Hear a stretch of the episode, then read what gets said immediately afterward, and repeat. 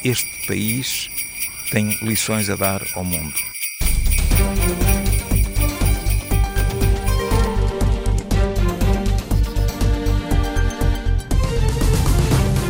Como é que os portugueses são solidários? A tratar de burros, A adoçar a boca, a emprestar os olhos, a enviar postais.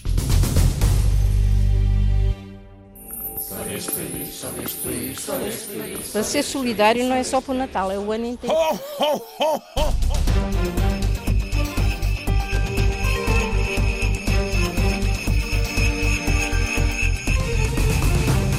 Na generalidade, os portugueses são solidários. Muito, muito solidários. Somos solidários, mas Tudo quanto recebo de coisas a pedir para instituições, dou, não dou muito, dou pouco. Muito se diz que o Natal é todos os dias e acho que o português tem todo um pouco disso. E, e não, não me arrependo porque acho que assim é que deve ser. As urbes destroem um pouco a solidariedade. As pessoas vivem isoladas, passam uns pelos outros, nem bom dia dizem uns aos outros.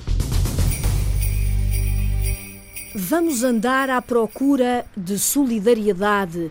Será que há alguma rua chamada Rua da Solidariedade?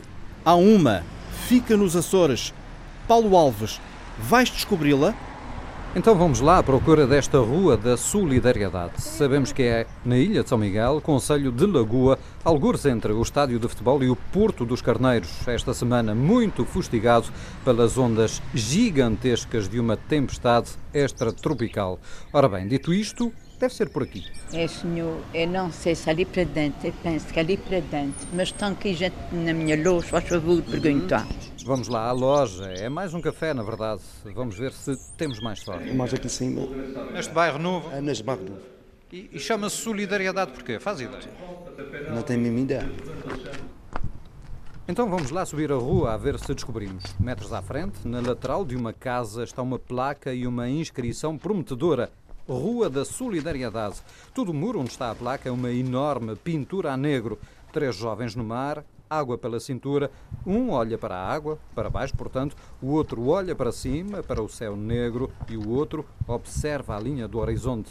E que tal viver aqui? Sim, sim. É um bom bairro para se viver. As pessoas são solidárias umas com as outras já. É, sim, sim, pessoal bom. A rua é ampla, tem palmeiras dos dois lados, as casas quase todas iguais, porta, janela, mais duas janelas em cima. É simpática esta rua, mas tem um problema. É que isso agrada, é para a rua dali. E diga uma coisa, mas é para ali, mas eu vejo a placa é aqui neste, neste lado. Veja, o senhor vê para onde está, ali para dentro. Não é aqui, isso é aqui a rua, de Itura, não estava de nada. Portanto, é outra por trás dessa, é Aqui, o isso? senhor quer ver? Sim. Não, é ver se eu explicar aqui. É lá para dentro, que é a rua Ok. da solidariedade. Muito bem. Nada, Já foi solidária comigo. Já sim, senhor. Muito obrigado. É para ali, senhor. Era bom demais, estamos na rua errada. Solidariedade é outra ao virar da esquina, mas é. Bom, é um beco. Um beco e sem saída. É só o que merece a solidariedade por aqui. Na rua, ninguém. Mas espera, espera, há ali uma senhora à porta, vou até lá. Viu o meu microfone, está a fugir para casa. Nada a fazer, fechou a porta, mas há ali uma senhora idosa mais à frente, ao fundo. Parece simpática. boca, mulher, pelo amor de Deus! Boca muito grande, a, a, a praia de ralo. É lá, temos aqui ânimos um pouquinho exaltados, mas o bairro é um bom bairro, certo?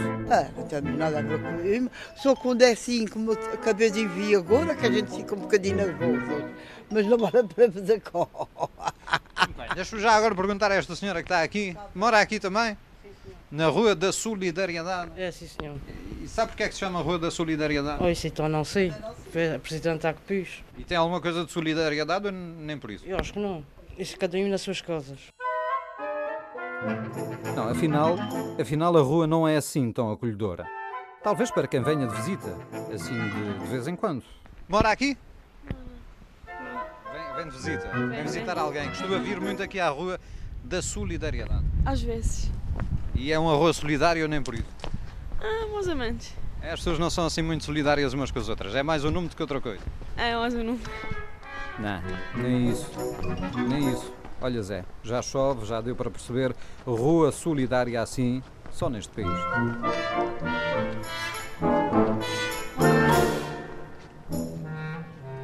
Só neste país, Paulo, é que a Rua da Solidariedade é um beco sem saída. Na verdade, até nem é assim. Ser solidário em Portugal é tudo menos um beco sem saída. Diz quem sabe que os portugueses estão de parabéns. Este país tem lições a dar ao mundo. O padre Lino Maia anda pelo país solidário e inquieto com todos, muito em particular com os idosos. Foi ao lado do padre Lino Maia que a repórter Alexandra Madeira ouviu os testemunhos de Maria Fernanda e da Orquídea. Sou sozinha, tenho amigos. Já há muito tempo E bons estou. amigos. É, sim. Já há muito tempo estou naquela casa, fiquei viúva há sete anos e vim para aqui e tenho estado aqui. Não tem filhos, Não, nem- senhor, não tenho. Nem tenho família agora, nem primos, nem nada, no Porto. Tinha muita gente e no banco, empregados. É assim a vida. Estou só aqui. É quem eu tenho. Aqui fica a minha segunda família, a a família da adoção. Eu sou, fui enfermeira no Carmo, 50 anos quase. Fiz um ABC, fiz umas complicações, ir para aqui. Eu sou, sou natural de Campanhar e eu de repente lembrei-me, ah, Rosinha, podia ir para o centro. Eu quase que não falava. E graças a Deus, graças a Deus, estou, feliz, estou, estou feliz porque para mim foi uma- mesmo uma segunda família. Orquídea e Maria Fernanda são duas entre mais de 60 pessoas que marcam presença no Centro de Dia para Idosos da Associação Nunálvares, no Porto. Com uma breve troca de palavras e a solidão surge forte na conversa como uma doença para a qual não há remédio. Mas ser solidário é um valor onde os portugueses até marcam pontos pela positiva, sustenta o padre Lino Maia, da CNIS, a Confederação Nacional das Instituições de Solidariedade. Este país tem lições a dar ao mundo. E neste tempo de crise, tenho dito e é verdade, não houve uma única instituição a fechar portas. Não houve nenhum utente a, a ir embora por causa de não participar. Estas instituições privilegiam os mais carenciados. Houve mais pobres a serem apoiados nestas instituições, com menos recursos, mas com mais entusiasmo, com mais capacidade. Eh, ao longo destes 4, 5 anos, aumentaram-se os postos de trabalho nestas instituições, eh, atenderam-se mais pessoas com menos recursos. A crise é grave, é longa, mas os efeitos seriam mais mortíferos, digamos assim, sem estas instituições de solidariedade. A CNIS tem cerca de 3 mil instituições associadas, perto de 200 mil trabalhadores. E nas viagens que faz de norte a sul do país, o padre Lino Maia louva o esforço para manter serviços de apoio, mesmo a quem já não pode pagar. Às vezes há famílias que, por eh, vergonha, por eh, alguma timidez, eh, retiram o filho porque não podem contribuir e é a própria instituição que vai ter com família dizer não, mantenha cá o filho. Às vezes não é preciso dar, é, é preciso ter o, o coração a palpitar com o coração do próximo.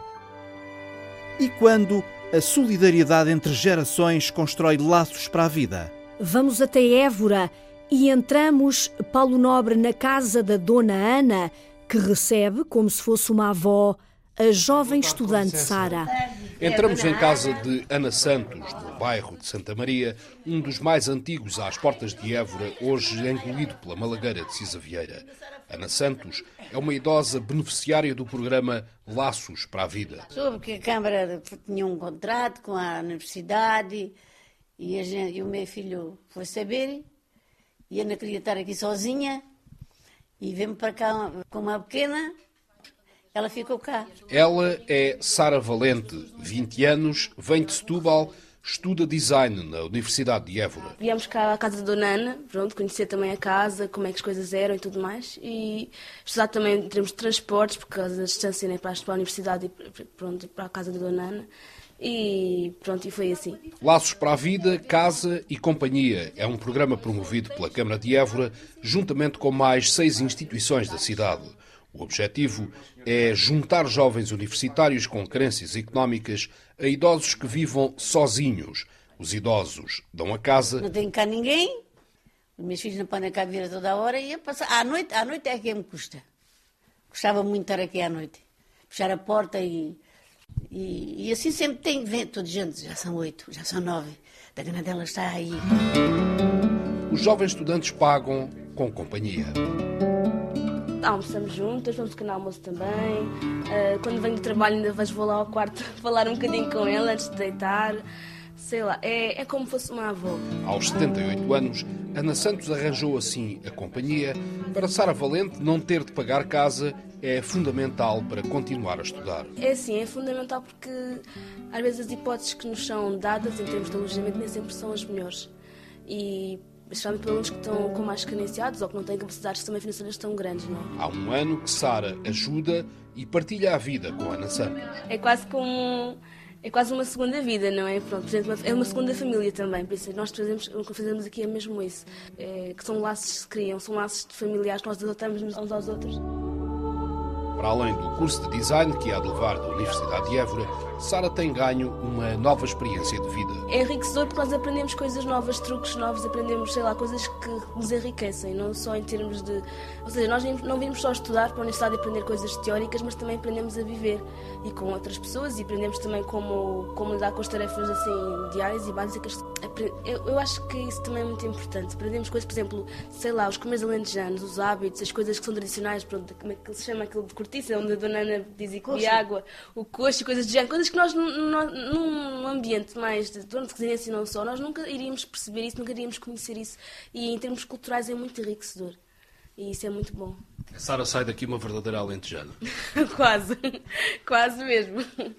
É mesmo que nós aprendemos tudo e depois é, vou para casa com, com, a saber fazer coisinhas como, por exemplo, pois. o mogango e por aí adiante. Feijão. É verdade. Estas sopas assim ela come bem. O que, é, o que, é, que costuma fazer para o jantar? Além do, do, feijão com mogango, o que é que costuma fazer? Olha, hoje tem feijão, nabo, cenoura, repolho, tudo migadinho. Estava tão pouco bem, estava tão pouco bom, não estava? Tava, tava. E ela não é ruim boca.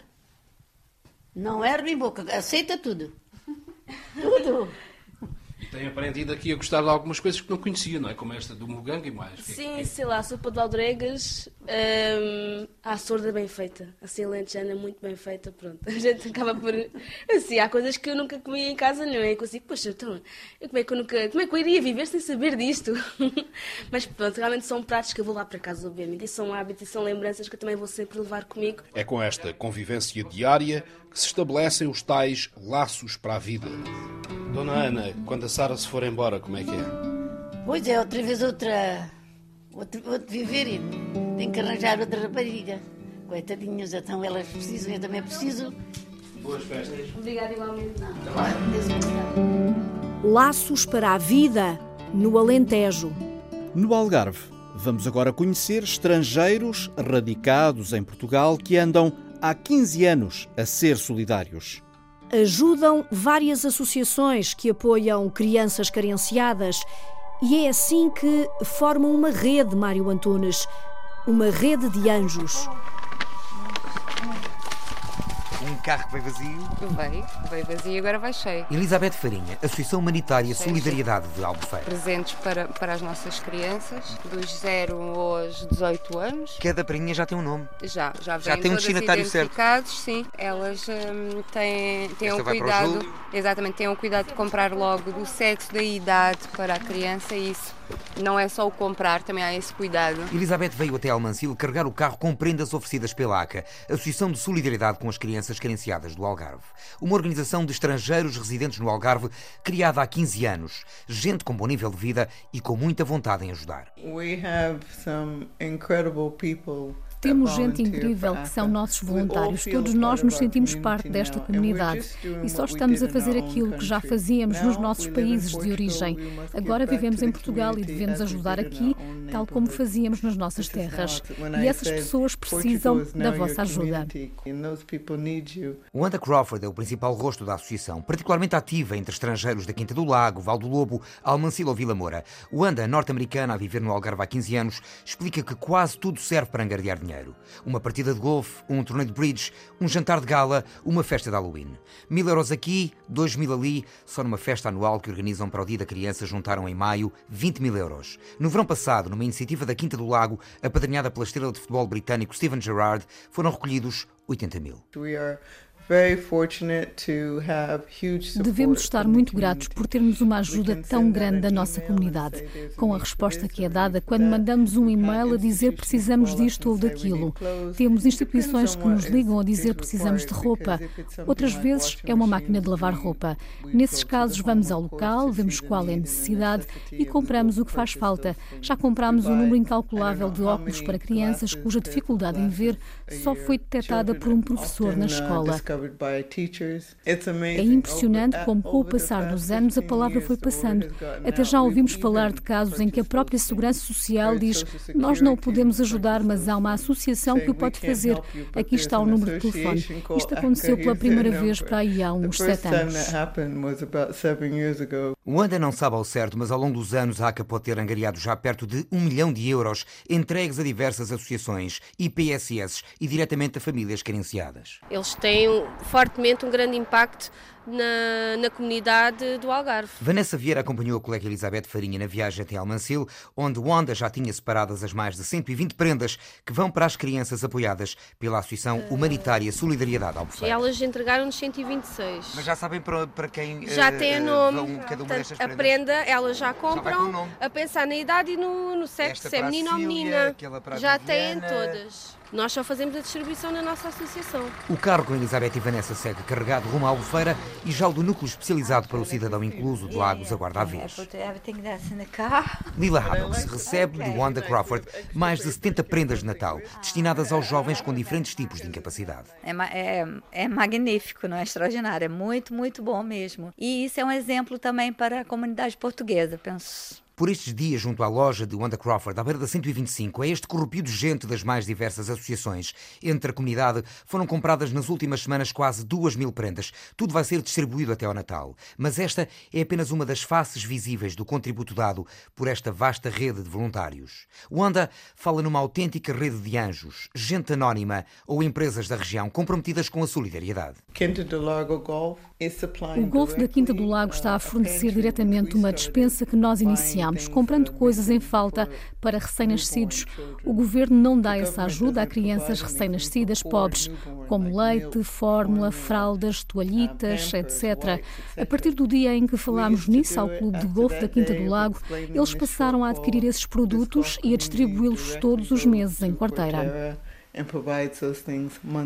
No Conselho Leão da Associação de Solidariedade com a Criança Carenciada tem sede, são várias as organizações que recebem ajuda regular. A Existir, que trabalha com pessoas com deficiência ou desfavorecidas, é uma delas. Uh, neste momento, a ACA pediu-nos uma lista das necessidades que temos para os nossos formandos, para as pessoas com deficiência que estão aqui dentro diariamente, uh, uh, para oferecerem presentes de Natal mas noutras épocas eles também contribuem com donativos em dinheiro. Portanto, sempre que há uma necessidade, eles pedem-nos o que é que nós temos necessidade e depois tentam encontrar o, a forma de, de, resolver. Às palavras de Luís Martins, diretor de Existir, Vanessa Vieira acrescenta o que por estes dias vai na alma de todas as instituições tocadas pela solidariedade destes estrangeiros residentes no Algarve. Isto é um sonho realizado. Um sonho realizado.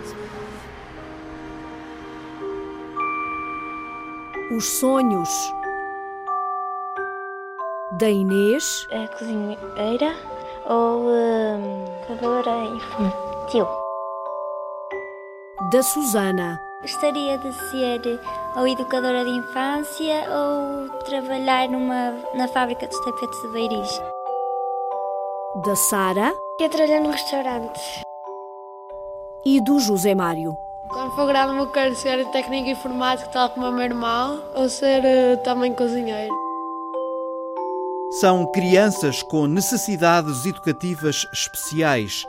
Querem ter na escola onde estudam, na Pova de Varzim, uma cozinha inclusiva. E é na rede, na internet, Miguel Soares, que a Inês, a Sara, a Susana e o José estão à procura de ajuda. Têm necessidades especiais e isso justifica o projeto, mas as diferenças face aos outros acabam aí. Vamos apresentá-los? Chamo-me Inês, tenho 11 anos, eh, sou do sétimo. Olá, chamo-me Susana, tenho 15 anos e estou do nono E. Olá, já sou José Mário, tenho 13 anos e, e sou do sétimo ano. Olá, chamo-me Sara, tenho 12 anos e ando no sexto dia. Tal como os outros colegas do ensino regular, têm paixões, desejos, objetivos.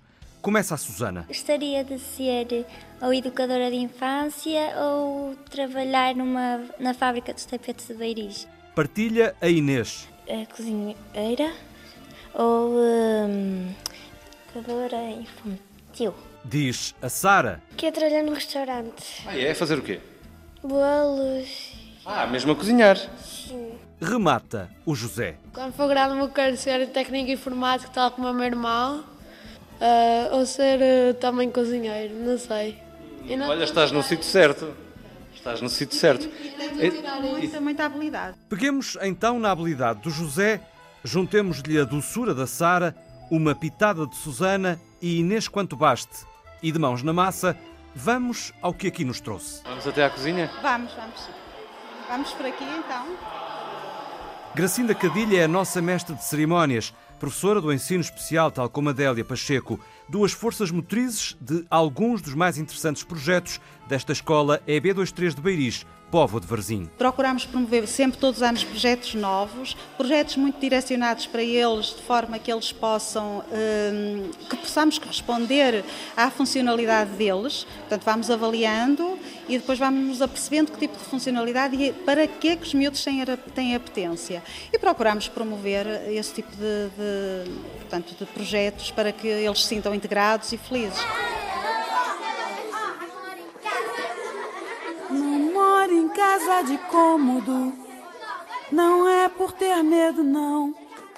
Na cozinha muita gente, sempre dá alteração. Alto lá. Então não íamos à cozinha? José, que se faz por cá? Fazemos sal aromático, azeite aromático, uh, às vezes fazemos crepes, os bolos. O que é que tu mais gostas? Uh, também os crepes e o sal aromático, estar a fazer. E de comer? As duas coisas. E tu, Sara? Ajuda a fazer crepes, hum, bolachas. Hum, está melhor. Ok, podemos voltar à música. Batuque na cozinha, assim a não quer. Por causa do batuque eu queimei meu pé. Batuque na cozinha, assim a não quer. Por causa do batuque eu queimei meu pé.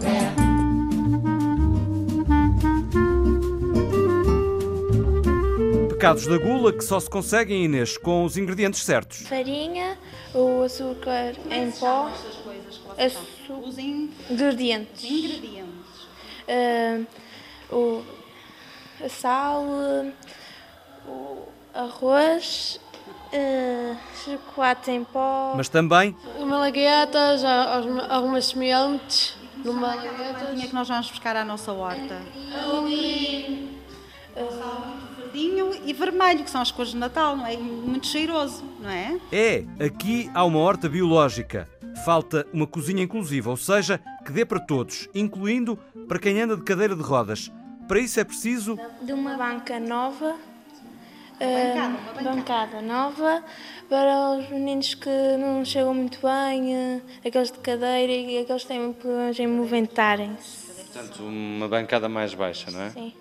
Mais? Mais mesas e mais bancos e depois ali também naquela parede uh, vai ter um quadro de preto onde nós podemos depois fazer escrever os ingredientes.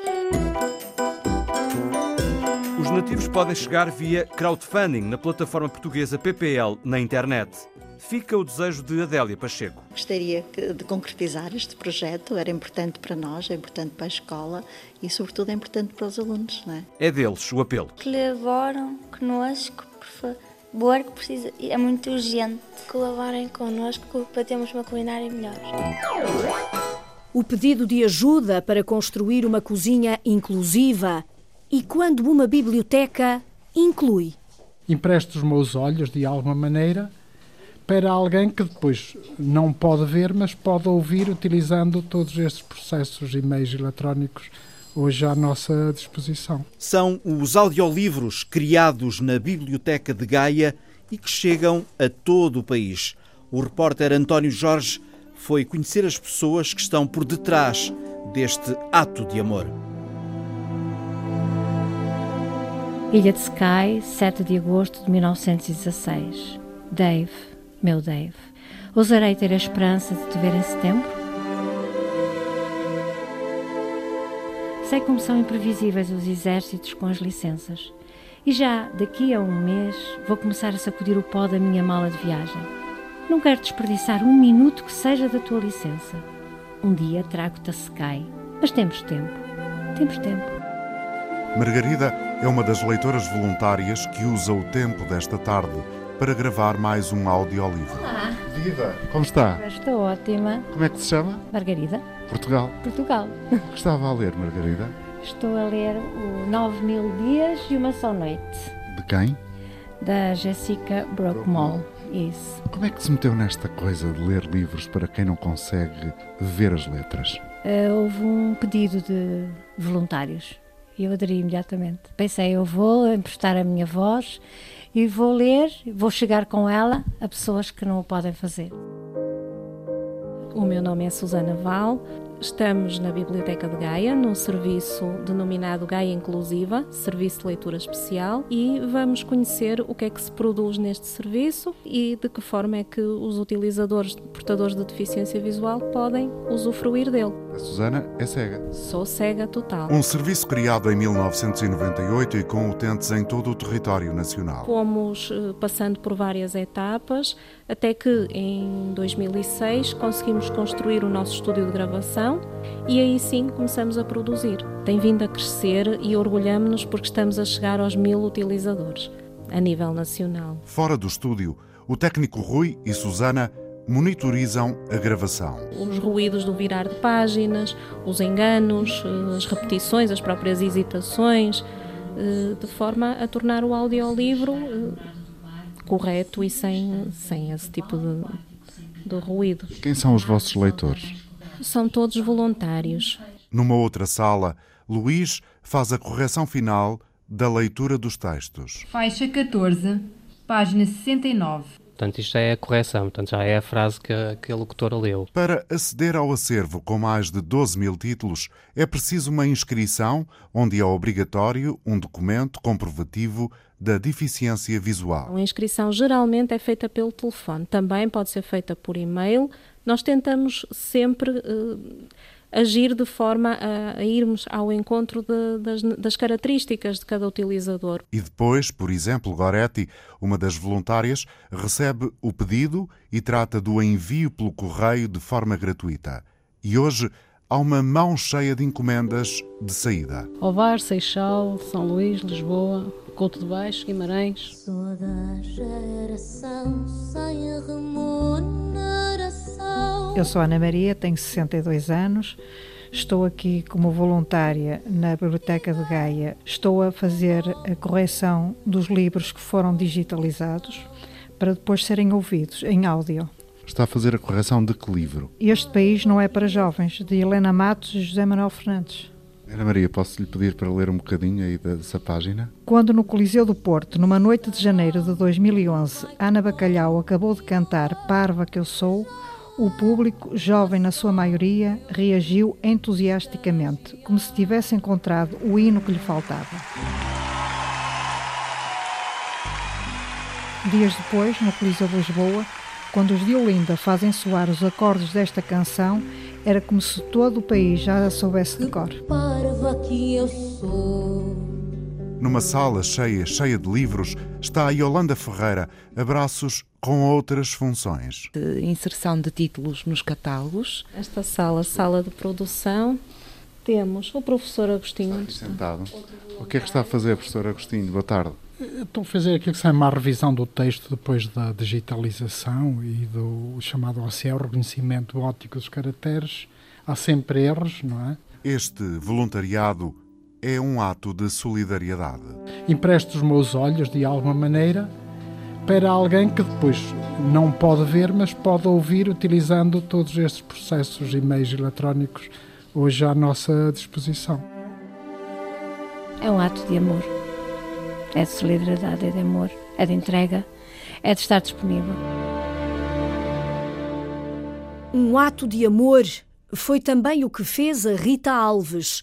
Recebeu de herança uma máquina de costura centenária, aprendeu sozinha a costurar e pôs-se a fazer bonecas de pano. Muitas bonecas que agora foi dar.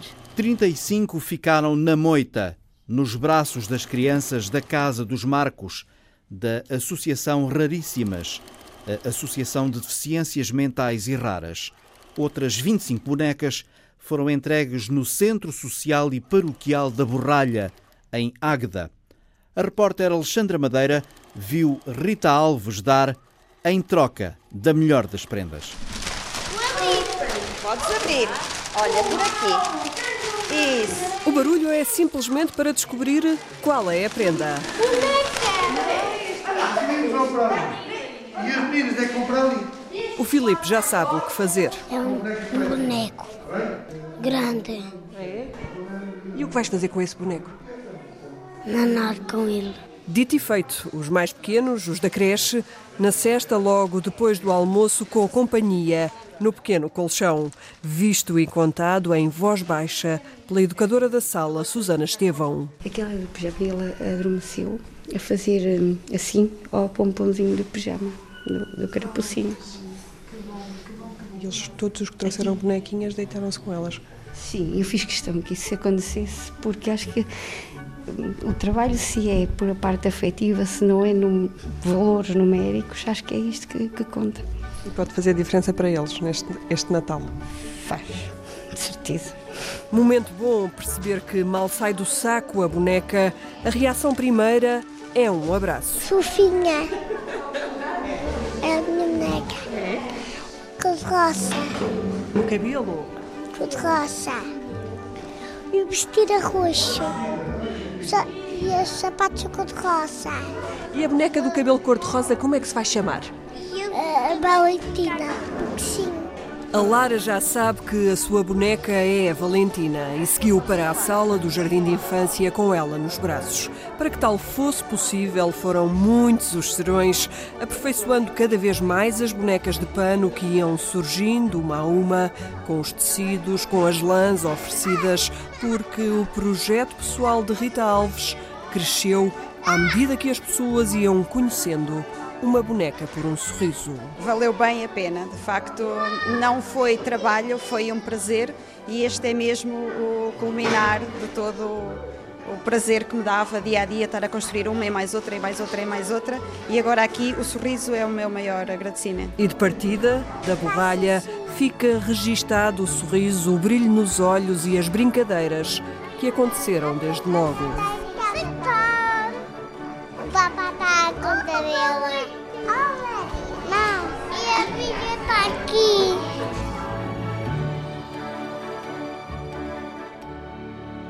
Agora vamos adoçar a boca.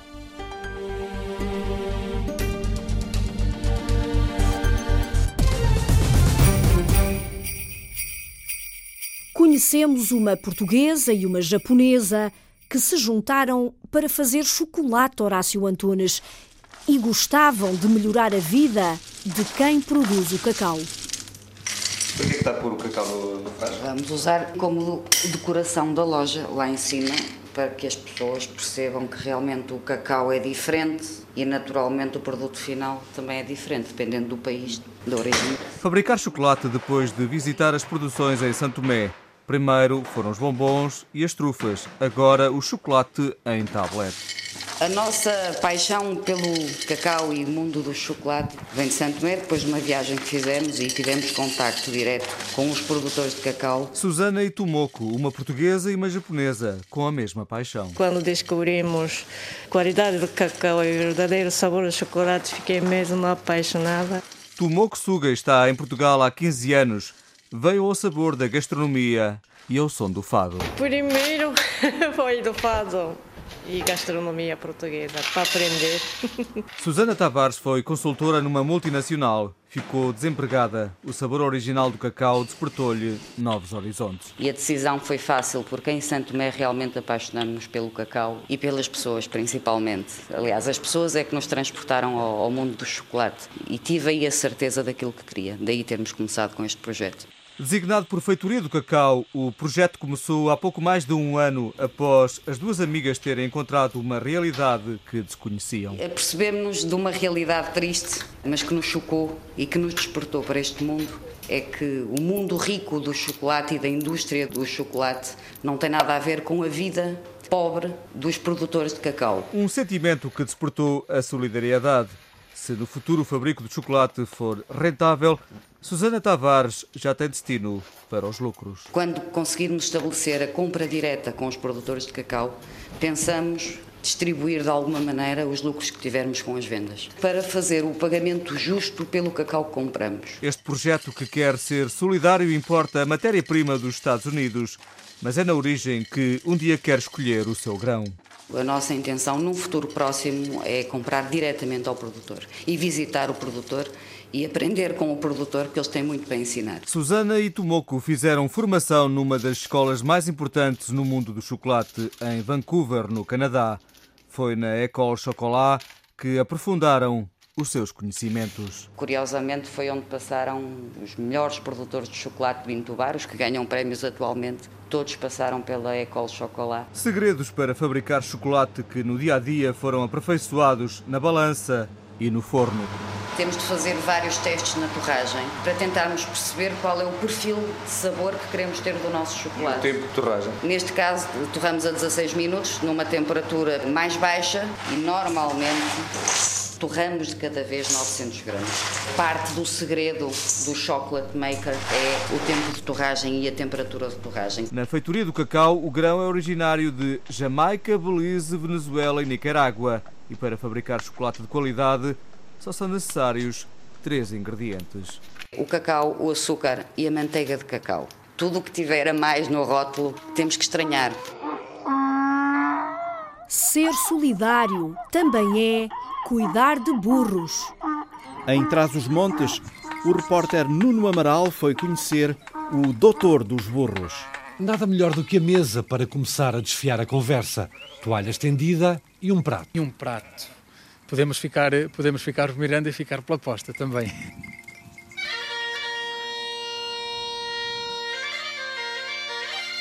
Uma posta mirandesa em Miranda do Douro, terra onde passou oito anos. Eu agora estou em Bragança, não muda muito em termos de, de ruralidade e de, da proximidade com as pessoas que conseguimos ter neste, neste meio.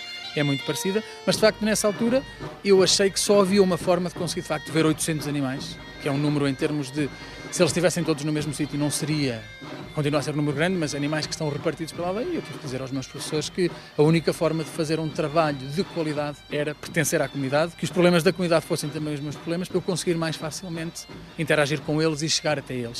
Oito anos em Miranda do Douro e uma identidade. João Brandão Rodrigues, Uh, sou médico veterinário, sou professor universitário na Universidade Lusófona, na Faculdade Veterinária da, da Universidade Lusófona em Lisboa e sou também presidente da Associação Portuguesa de Tração Animal. João Brandão Rodrigues, homem plurifacetado. Eu, eu tenho 33. Professor veterinário, presidente da Associação Portuguesa de Tração Animal, a APTRAM. E a APTRAM surgiu no final de 2012. Acabamos agora o primeiro triênio e estamos agora a começar o segundo. Morena, anda, vamos.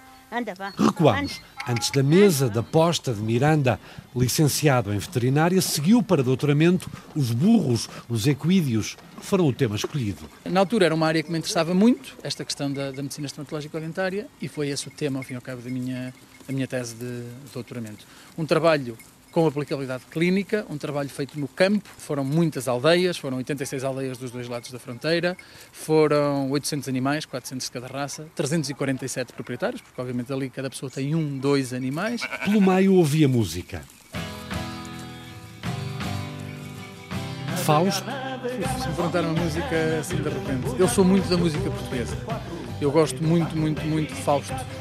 Por exemplo, Navegar, Navegar é uma das minhas músicas, das minhas músicas preferidas. E assim com Fausto como trilha, uma curta biografia.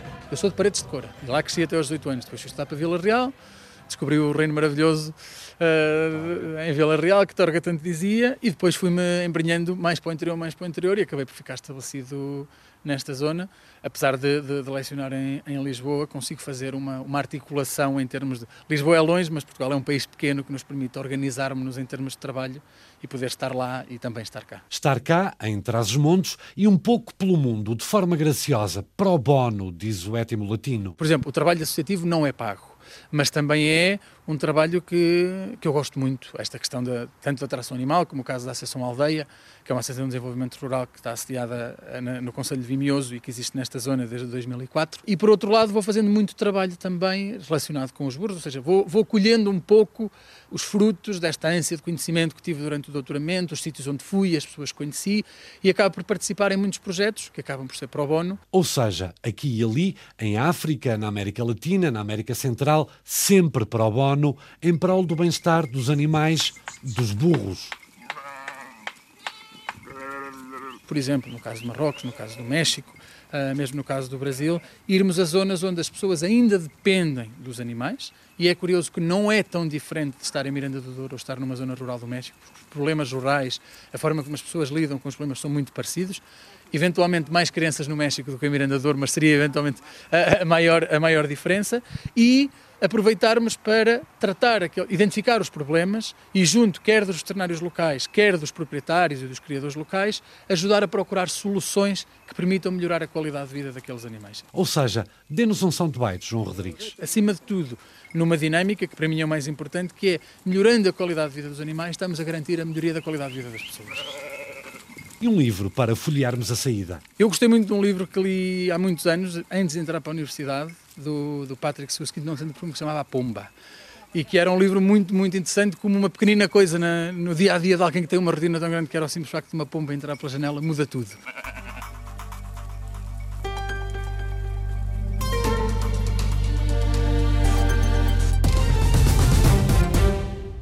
Imagina um livro cheio de postais com mensagens em defesa do ambiente. O biólogo Jorge Paiva anda há 25 anos a enviar postais pelo correio. Um dia destes vai sair um livro. Cada postal, uma aventura, num dos cantos do mundo. O investigador passou as mensagens e contou histórias à repórter Carolina Ferreira. O postal deste ano tem como tema longevidade de plantas e animais, tem um fundo preto, duas fotografias. Jorge Paiva, de onde é que veio a inspiração para este ano? É uma explicação de porque é que as, as plantas vivem mais do que qualquer animal. Eu tenho a fotografia de um pinheiro das Montanhas Rochosas, tem só 5 mil e tal anos.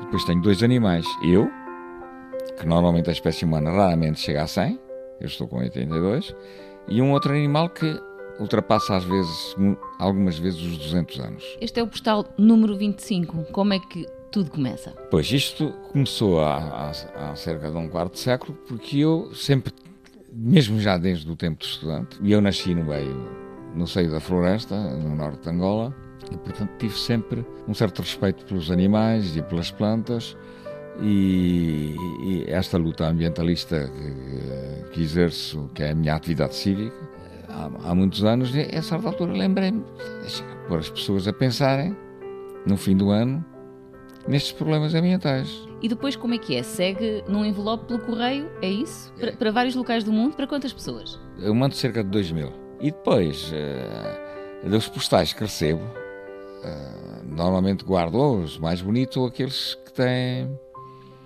algumas frases uh, muito agradáveis, por exemplo, este que recebi de, do Jardim Botânico de Copenhague e que a certa altura me diz em inglês, não é? Uh, cá recebemos o, o teu postal, a tua excelente iniciativa. Esperamos que um dia o texto e as figuras sejam publicados num livro. Mal sabiam que estavam a acertar. Vai mesmo haver um livro, é isso? Uh, vai mesmo haver um livro porque há três entidades que vão fazer um livro, porque é um quarto século. E estes postais servem para qualquer ano. O postal pode ser destacado e, e utilizado pelas pessoas uh, para, para, os enviarem a quem quiserem. Desculpa a indiscrição, mas isso ainda lhe dá alguma despesa? Imensa, imensa. Eu já houve uma altura que pensei desistir. Estou a imaginar que tenha tido grandes aventuras, algures, noutros tempos. Pode-nos contar um? Noutros tempos e atuais. Eu vou todos os anos, vou às florestas tropicais. Continua a ir? Continuo, continuo. É por isso que eu corro 10 km por dia. E nunca usei uma arma. Já andei a colher no meio de animais como elefantes, búfalos, gnus. Que eu costumo dizer, os selvagens somos nós. Eles têm medo de nós. Nesta fotografia que está aí com a tartaruga, eu tive que me baixar. Porque se eu estou em pé, ela não sai da concha. É uma tartaruga enorme, eu não sei. Como é que um, um ocidental vestido com roupas de loja uh, consegue chegar a um local desses e acabar por conquistar a confiança das pessoas? É preciso também às vezes não usar as roupas de loja. Eu fiz isso na Amazónia. Andei como eles andavam. E que era como? Nada. Tal qual como, como, como quando nasci. É? Vai continuar a trabalhar? Enquanto tiver a capacidade física e mental, continuo.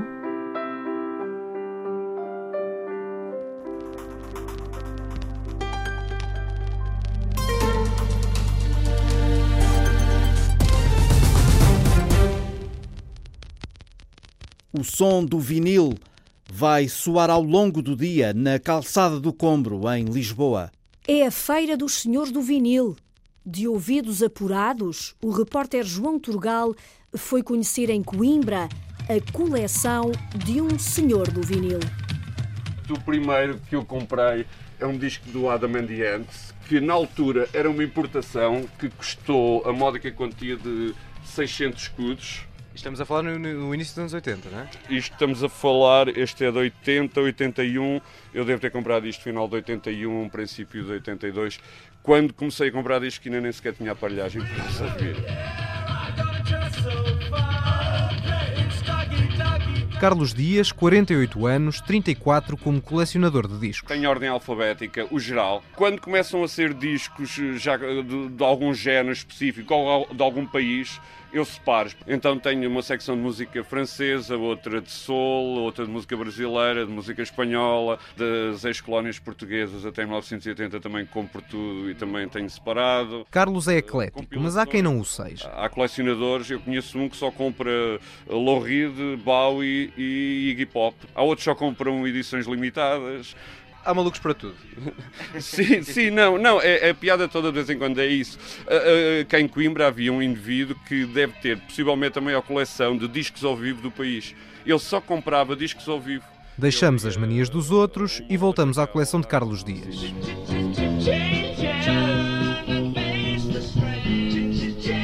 Vamos ouvindo o Bowie em fundo enquanto te pergunto se no meio desta coleção imensa uh, se consegues quantificar o número de discos? tenho um fecheiro em Excel em que tenho ah. todos os discos. Tens um inventário. Tenho um inventário dos discos. Consigo dizer quantos LPs, quantos singles, quantos CDs, que também tenho bastantes CDs. São 12, 13 mil. Agora, se calhar, pedimos para parar, mandamos o Bowie. Porque é sempre um crime parar o Bowie de, de cantar, é? é, é um crime, é um crime, mas vamos, vamos fazê-lo. E se calhar pedia-te agora o desafio em encontrares uma das maiores relíquias que tu aqui tens. Se for por valor, tenho um single uh, dos Led Zeppelin, moçambicano. Pelo menos do que eu li, não sei se será verdade ou não, mas sei que uma vez vi que ele foi trocado nos Estados Unidos por 1800 dólares. Com ruído, sim, mas mazelas, não. E não há cá empréstimos para ninguém. Tive uma pequena aventura que um dia cheguei à casa de um amigo que tinha lá um disco meu e perguntei então onde é que estão os meus discos e ele apontou e havia um que tinha manteiga. Portanto, tomei a decisão de nunca mais emprestar discos a ninguém. Fechamos esta viagem com outros distintos portugueses e a telenovela Gabriela Cravo e Canela. Isto são os jagunços do ritmo. E isto é um disco que tem Ana Bola, o Júlio Isidro, o Carlos Muniz, a Maria do Amparo. Se não tivesses cá, eu se calhar nem iria ouvir este disco nunca. Fiquei pela curiosidade e, e o disco. E o disco está em mínimas condições, portanto sei que alguém vai ter interesse, interesse neste disco.